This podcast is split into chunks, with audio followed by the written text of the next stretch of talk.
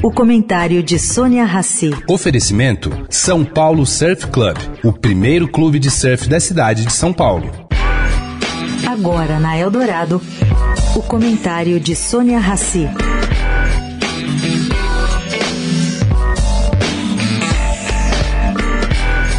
Gente, Eduardo Paes conseguiu vencer a batalha e o governo federal decidiu limitar os voos que saem do aeroporto de Santos Dumont, no Rio.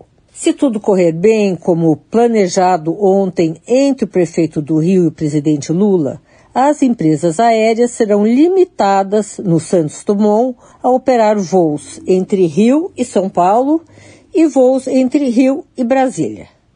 Isso aconteceria a partir de janeiro do, do ano que vem. Bom, com isso, Eduardo Paes espera que o Galeão ressuscite. Quem passa hoje pelo aeroporto tem a sensação que será o penúltimo a apagar as luzes, tamanho abandono.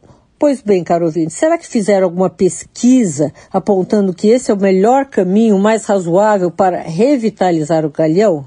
Fica aqui a dica. Se os governos federal estadual não melhorarem o acesso ao aeroporto carioca, ao Galeão, se não conseguirem atrair investimentos para o entorno do complexo aeroportuário, essa ideia pode dar com os burros na Baía de Guanabara, pois há sempre a possibilidade do carioca achar que a melhor opção é sair do Rio para São Paulo e aí fazer uma conexão com seu destino final.